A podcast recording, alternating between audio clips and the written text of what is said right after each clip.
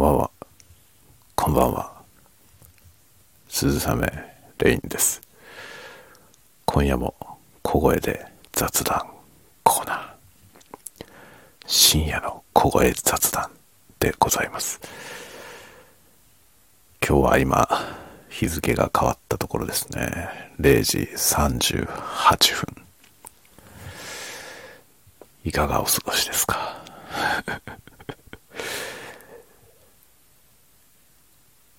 いい夜を過ごしていますか？いい夜ってどういうのかよくわかりませんが、えー、まあ今日は今日付が変わって2月14日ですね。バレンタインデーということになりますか？ちょっと前にも話したような気がしますが、僕はバレンタインデーに、えー、いわゆる本命というやつをもらったことは一度もありません。この先ももらうことはないでしょうね。あのすでにパートナーになっている人からもらうのは義理チョコであるという、えー、図式でございます。あの本来的にはね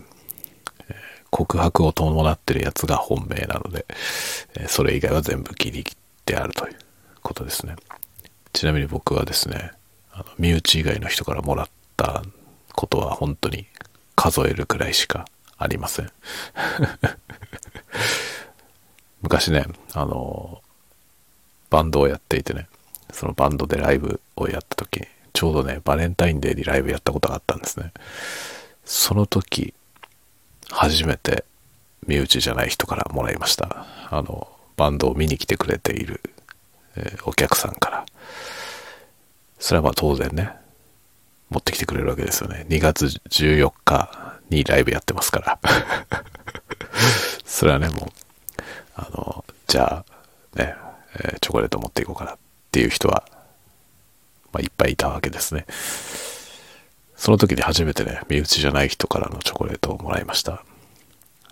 すごいでしょ？それいくつの時かな ?20、24歳ぐらい、3歳か4歳か、それぐらいになってましたね。その時初めてに、あの、身内じゃない人から もらったというね。すごいですね。それまでは一体どういうことになっていたんでしょうか。えー、ね、まあ、なんというか、すごいことになっております。それ以外はみんな身内。ねまあ、すでに付き合っているね、えー、彼女とかからもらうのは、それも義理だよね。その、なんていうの、関係性としてはね、本命かもしれませんが、チョコレートは義理ですよね。だって告白を伴ってないでしょ。もう付き合ってるからね。付き合ってるから、ね、あげるってことじゃない？どうですか？あげる側の方、どうですかねすでに付き合ってる人にあげるのって、義理、義理的な気持ちでしょそんなことないのかなまあそんなようなわけで、えバレンタインデーですが、どうということもありませんね。今年はもうすでになんかチョコレートはいろんな人からもらいました。全部身内です。えー、まあ、あれですね。妻のお姉さん すごいまめな人でね、あの、毎年くれるんですよね。で、ちゃんとね、そのそれぞれのね、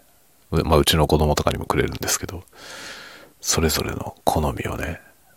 考えて、ギフトをね、くれるんですよ。いや、すごいなと思って。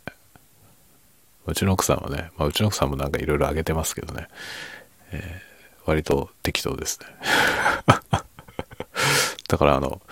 えー、お姉さんのね、旦那さんとか、えー、お姉さんのところの子供、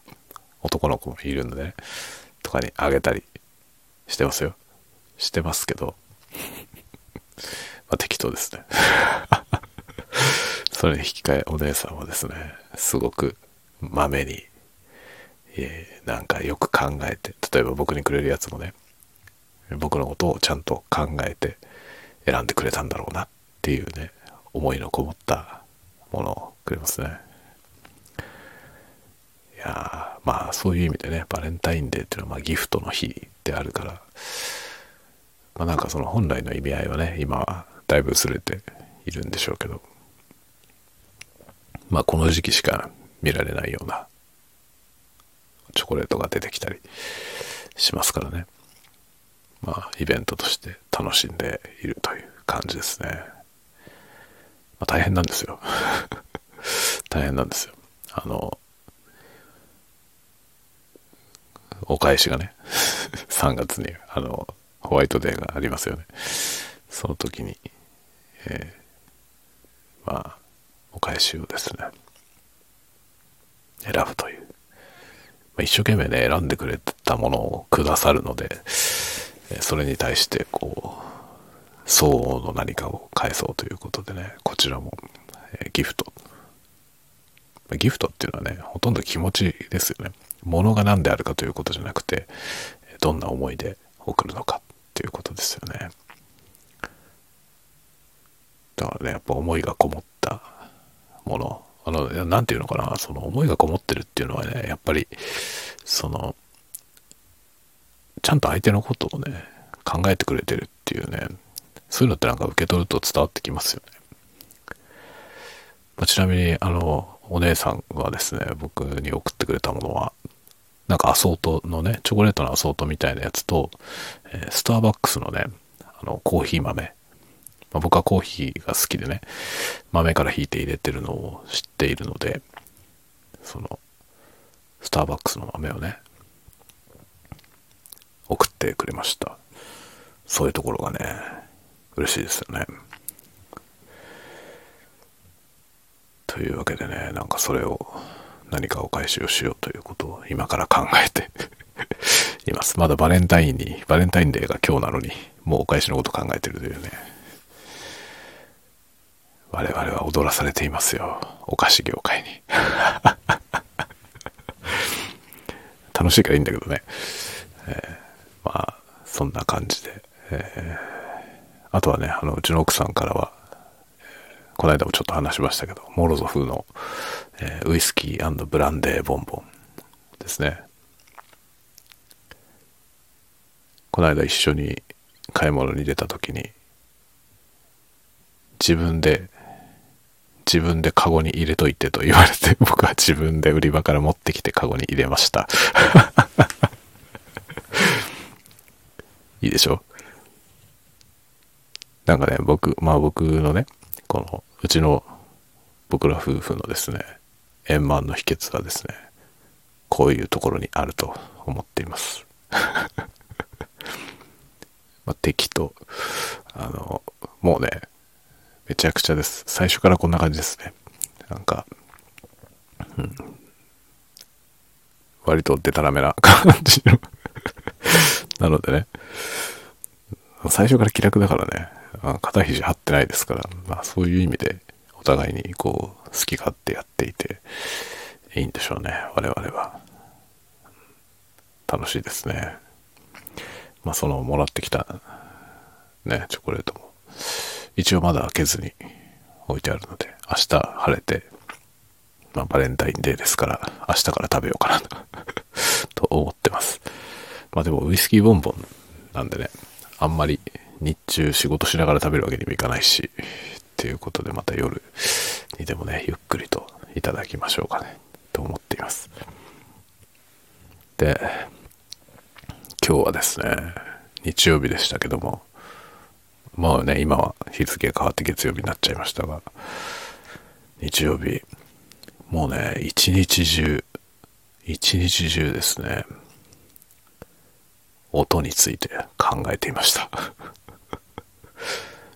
ASMR の音について考えていました。なんかこのところ毎日その話をしてるような気がするんですけど、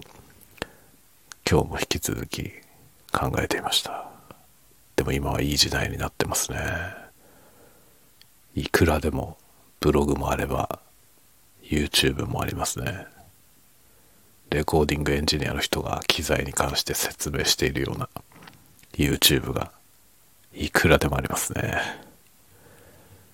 でも問題はね、その、どの人が正しいことを言ってるのかわからないというところですね。まあ、そこが、えー、まあ、選ぶ、目というのが必要になってきますね。なので、えー、まあ、玉石混交とよく言ったもので、えインターネットがね、どんどん普及して世界中から情報発信ができるようになりましたけれども、まあ、どこの誰ともわかんない人も知ったようなことを言えばですね、正しそうに見えてしまうというね、現象がありますので、あの、そのその人は何者なのかという裏付けはですね、えー、確認した方がいいでしょうね。ただね、あの、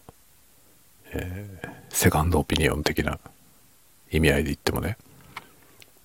実にいろいろな意見が、えー、ね、手に取れるようになってますから、あちこち見てですね、あの、一つの情報でね、鵜呑みにしないで、これは本当か、本当にそうなのか、他の意見はないか、っ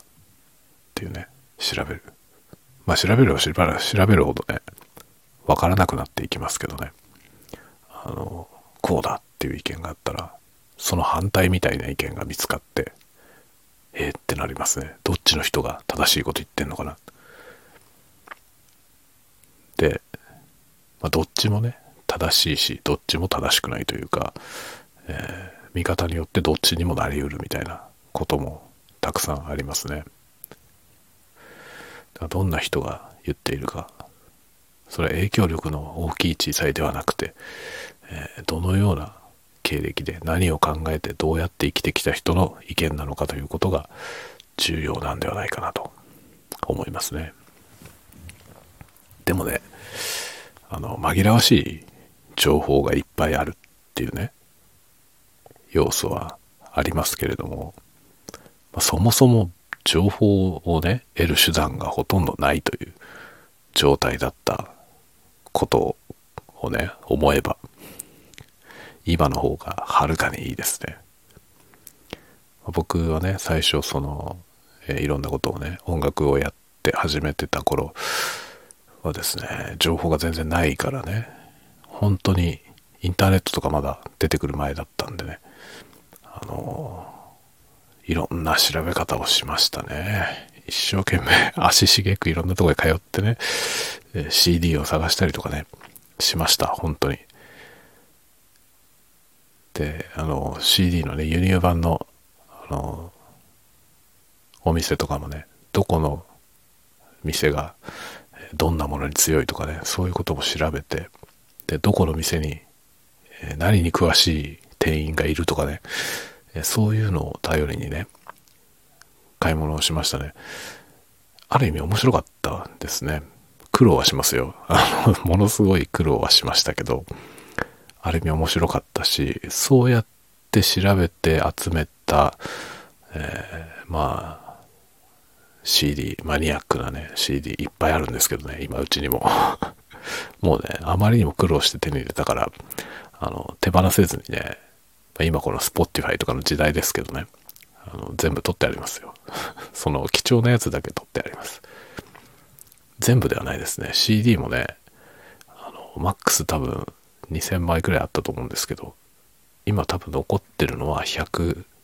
200ぐらいかな？200枚くらいですかね。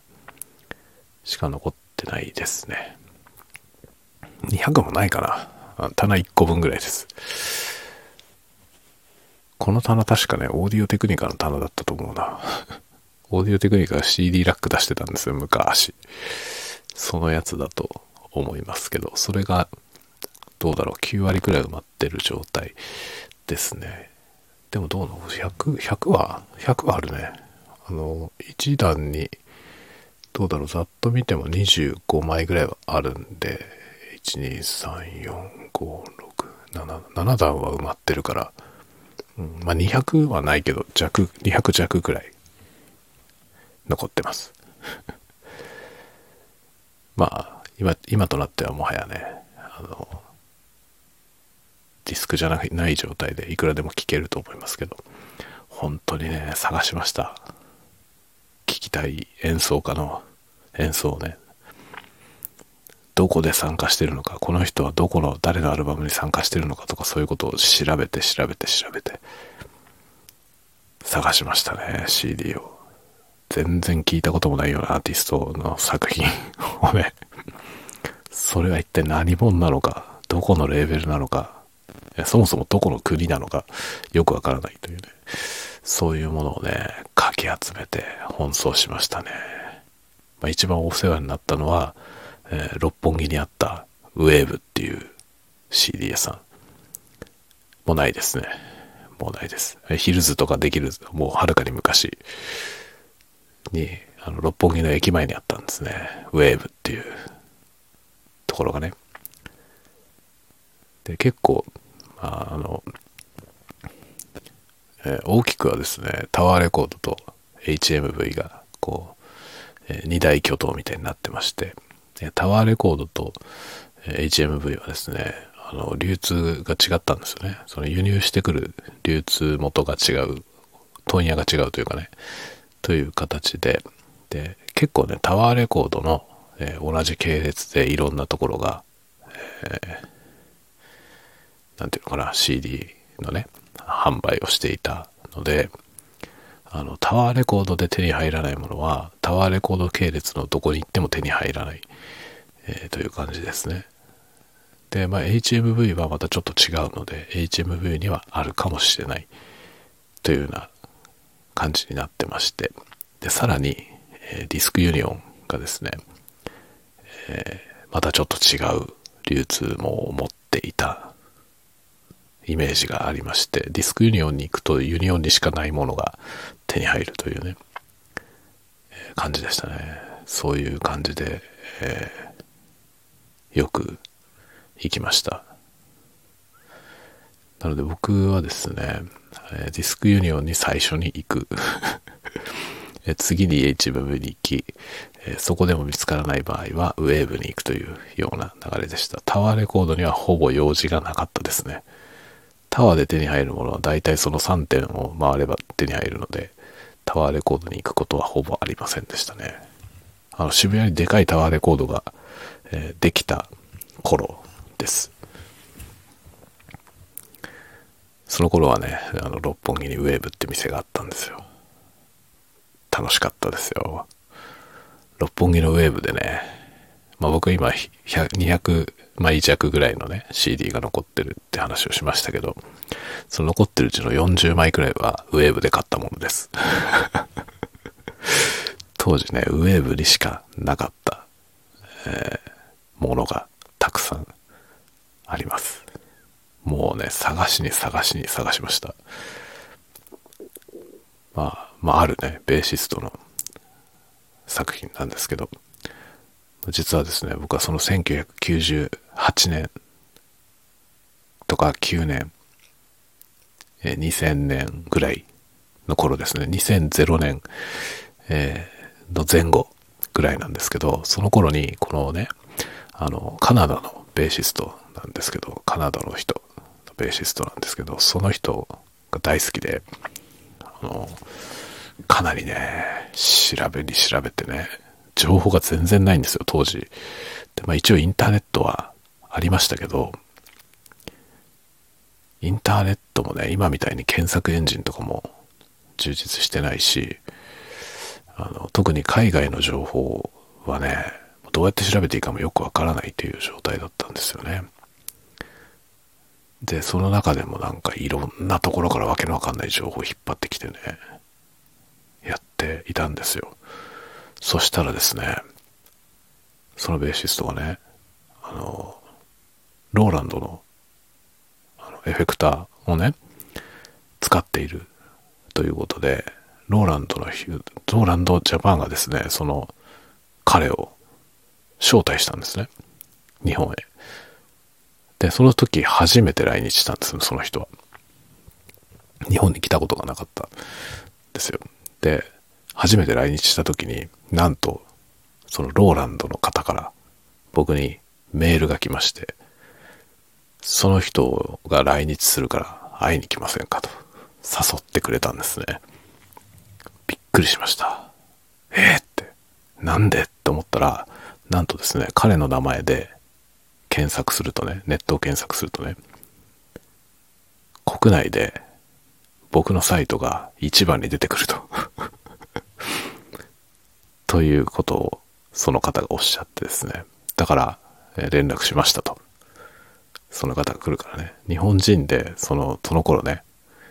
そのベーシストをね、あの、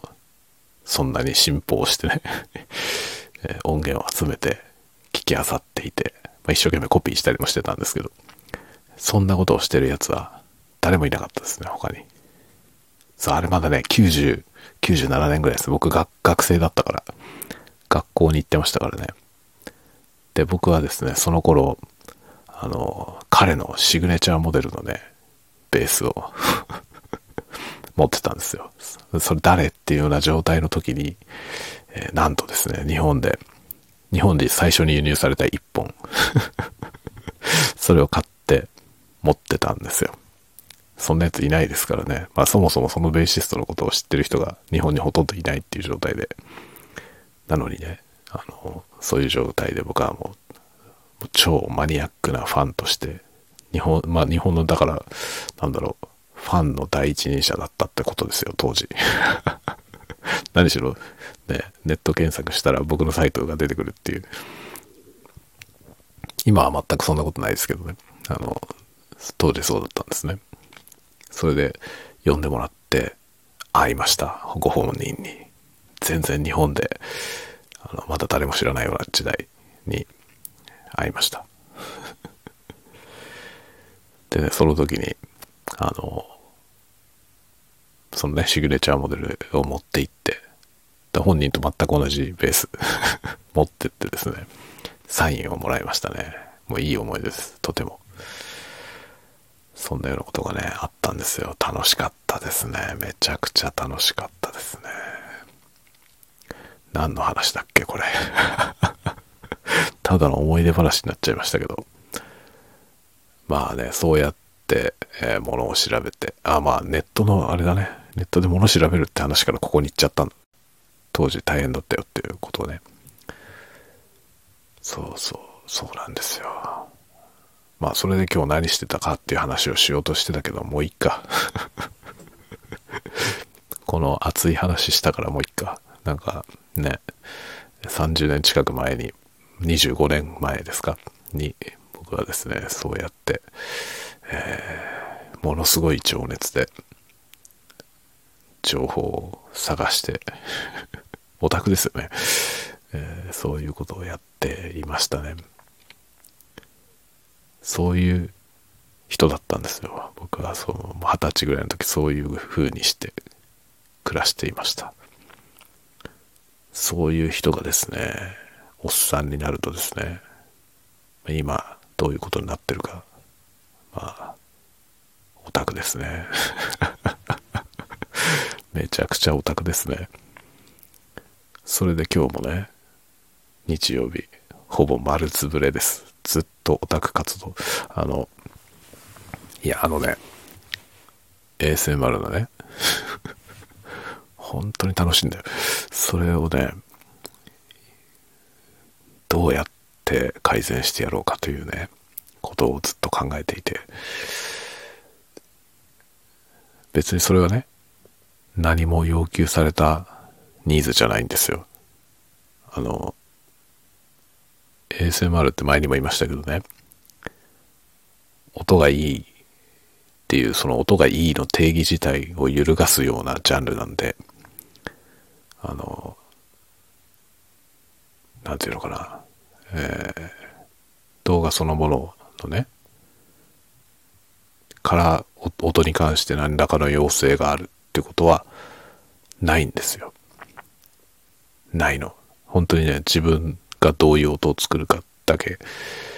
だからローファイ ASMR のにもニーズがあるから、まあ、つまりは、今ある機材でも、いくらでも、いいものは取れるわけですね。まあ、実際のところ、これまでに僕が作っているレベルの音で十分ニーズに応えられるというかですね、何も不足はない、それほど不足はないと、と思っています。いますが、自分が もっとやりたい。もっと、もっと違うところへ行きたい。っていうね、そう思ってしまっているから、いろんなこと調べてますね。それでいろいろね、その、えー、録音の仕方であるとか、えー、録音したものの処理の仕方であるとか、そういうことを学んではですね、いろいろ試して、今日はね、もう本当に日中、えー、いろんなテストをしてました。まあ日中はね、本番の音は全然取れないですね。あの、子供がうるさいから子供がもうギャースかギャースかやるんでね、なんかこう、ささやきとかやってても、後ろで、ギエーみたいな。声がね、爆音で入ってくるんで、うるせえなと思いながらね、えー、まあそういう音を取りながら、まあ仮でね、仮の、あの、ささやきをね、取りながら、どのようにすればその ASMR サウンドを、あの、今よりも自分の納得する音で取れるかってことをね、ちょっとテストしてたりとかしてました。で、テストしながらいろいろ YouTube でいろんなものを調べてね、いろんなものを調べて、えー、知識を集めつつ、えー、商品とかね、いろんな商品を買おうかなと思ってる機材の紹介とかを読んだり、スペックを見たり、メーカーのサイト見たりとかね、して、どっちがいいかな、みたいなね。もうね、沼ってこ言葉を考えた人すごいよね これを沼と呼ばずして何とするんだっていう気がしますよね。もうこれほどぴったりの言葉ないよね。名言だと思いますね、沼。沼だよ、本当に。まあ、沼っ、ね、ハマったら出られないっていう意味での沼なわけですけど、まあ、心なしかですね、沼に入っている人ね、沼の中にいる人とはね、大体みんな楽しそうじゃないですか。沼の中に入ってて、沼から抜けられなくて、もがき苦しんでる人ってあんまりいないですよね。沼の人ってもう沼に住んでるじゃないですか。沼の住人。出ようと思ってない人が多いですよね。楽しいからね、沼ん中。もう出られないけど、もう出られなくても、ね、別に誰も出たいと思ってない。それが沼です。怖いですね。出られないんですよ。出られないのに、出られないことが何にも、えー、苦にならない。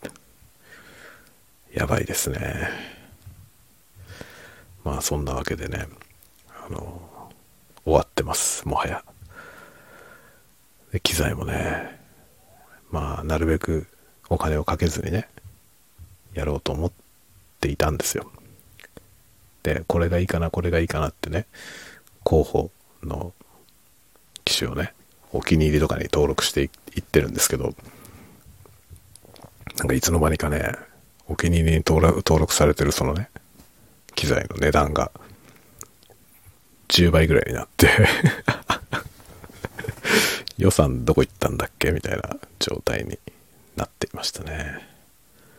調べれば調べるほどね、あの、中途半端なものを買うのはね、安物買いの銭失いっていうやつなんですよね。なるほどなと思って。なるほどねっていう感じですね。確かにね、僕あの、昔ね、その、その昔、バンドやってた頃、音響機材とかね、好きだったからいろんなもの買いましたけど、当時は僕は一人だし、一人もんだしね、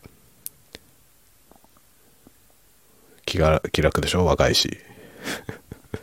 だからものすごい金をかけてやってましたね。楽器とかもぶっ飛ぶほど高いやつ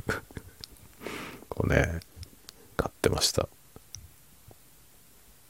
あの、他にお金を使うところがなかったし、えー、貯金するっていう発想もなかったんですね。だから、えー、有り金全部ぶっ込んでいましたね。ものすごい金を使いました。なので僕は、えー、21歳かなの時に専門学校を卒業したんですけど、専門学校を卒業した時に借金が500万円ぐらいありました。ものすごい生き方をしてますね。我ながら。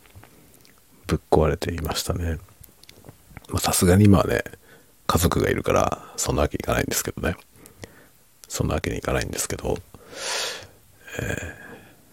まあ、うまいことやりくりをして ね、あの、うまいバランスで、こう、家庭と趣味をですね、両立していきたいなと思っていますね。まあね、若い頃に好きなだけやりましたから 何しろね、本当に、あの、前にもちょっと言いましたけど、僕ね、悔いがないんだよ やり残したことがないんですよ。本当に。だから20代やり残したことないし、30代もやり残したことがないんですよね。で、今40代ね。めちゃめちゃ楽しいからね。この調子でいけば、まあね、今、今のところね、まあいろいろ我慢してることももちろんありますけどね。その家族がいるからね。だけど、トータルで、トータルではね、別にその、なんていうのかな。鬱憤がたまるような ことにはなってないないですね。ちゃんと自分で納得できる範囲の我慢で、えー、ちゃんと成立してる感じです。まあ、いろいろね、その、うまくバランスが取れるようになったよね。まあ長年好き勝手やってるから 折り合いがつけられるっていうかね。もうなんかそれはね、あの、20代にね、どこまでもやったからじゃないかなっていう気はしますね。20代は本当にバランスとかありませんでしたよね。もう完全に思いついたことは全部やるという。金がいくらかかろうと、時間がいくらかかろうと、やってみようと思ったことは全部やるみたいな そういうスタンスでしたね。金はなかったら借りる。後で返す。みたいな 誰にもおすすめできない生き方をしてましたね。おすすめはしないけど、僕はそういう生き方をして、そこから得たものはめちゃくちゃ大きいと思ってます。それによってその何の悔いもない状態で30代になったっていうことがとてもねその後何て言うのかなバランスを取れるようになったことにつながってんじゃないかなと思いますね30代もねあのちょっと視点が変わりましたけど20代の頃とはちょっと視点が変わったんですけどねでももう目いっぱいだよね。30代も。30代で僕結婚して子供が生まれて家を買いましたんで。そこまで全部30代。あとね、初めて就職した。会社員になりましたね、30代で。で、そっから退職してフリーランスになって、えー、また就職してみたいなね、いろいろ曲折ですけど、まあ、いろんなことやって、まあなんだろう、30代からね、20代とはまるで違う世界に入って全然違う仕事をしてね、まあ、35からまた全然違う仕事をしてるんですけどそういう大きな仕事のシフトが2回あってみたいなねだから30代も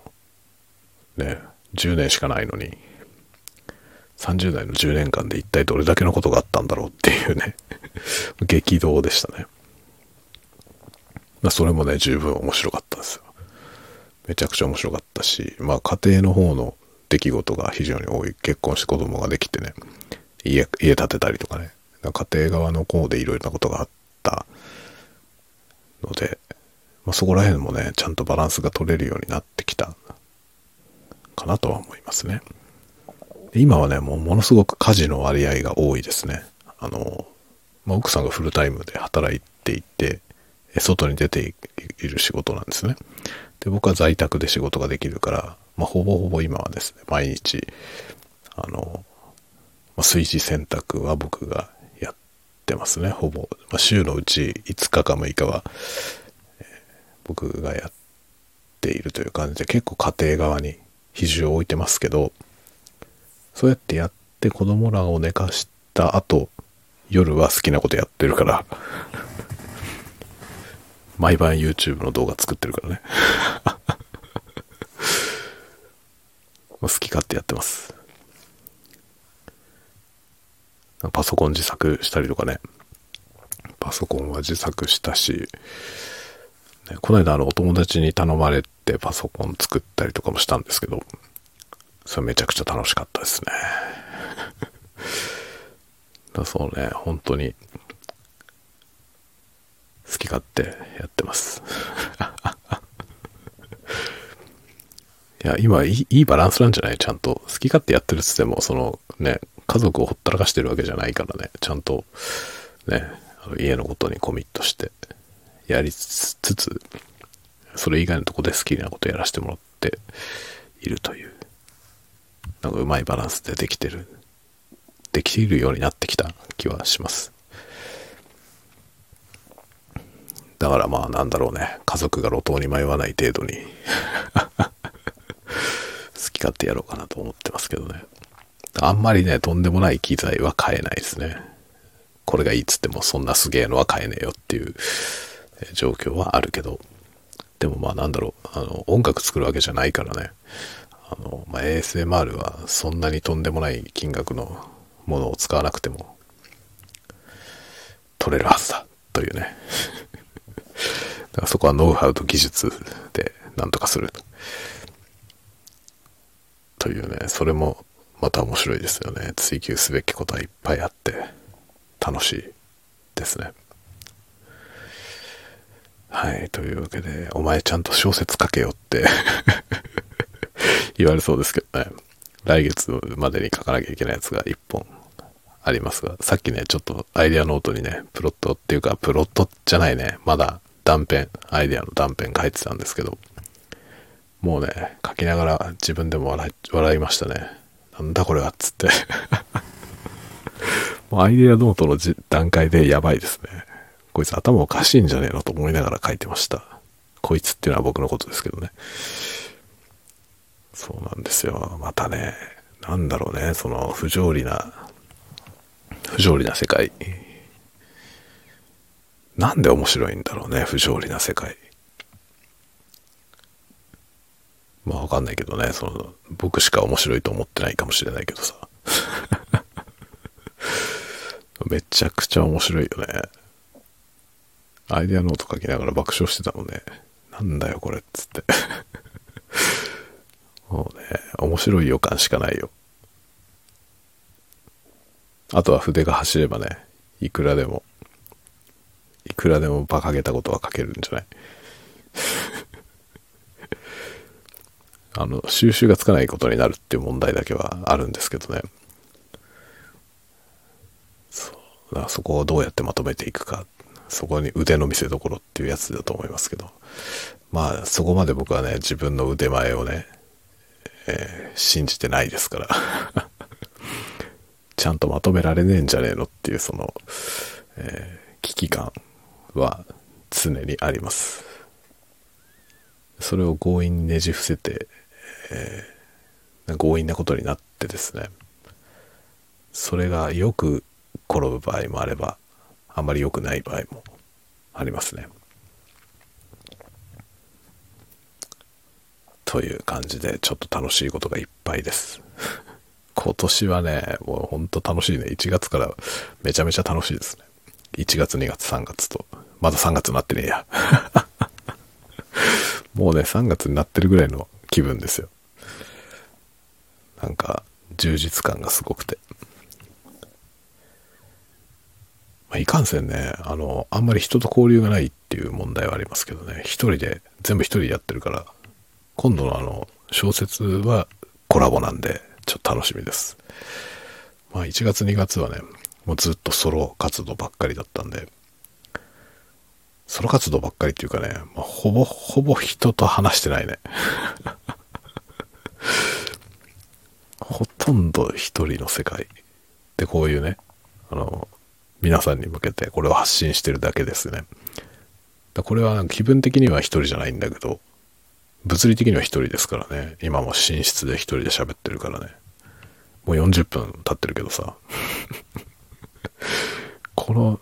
取り留めもない話を40分も喋るっていうのもどうなんだろうと思うけどね。めちゃくちゃですね。こんなところで本当はね、こう喋るんじゃなくて、もうさっきのあの、ね、思い出話みたいなやつ、ああいうのポッドキャストで喋ればいいんじゃないかって思うけどね。まあここで喋っちゃうとさ、なんかモチベーションがもう満たされちゃうからね。そうするとこれを改めてポッドキャストにしようって気になんないんだよな。っていう問題はありますね。はい。というわけで、えー、今日はこの辺で休もうかなと思います。はい。皆さんも、えー、まあこれリアルタイムに聞いてる方はあんまりいないような気がしますが、えー、良い夢をご覧ください。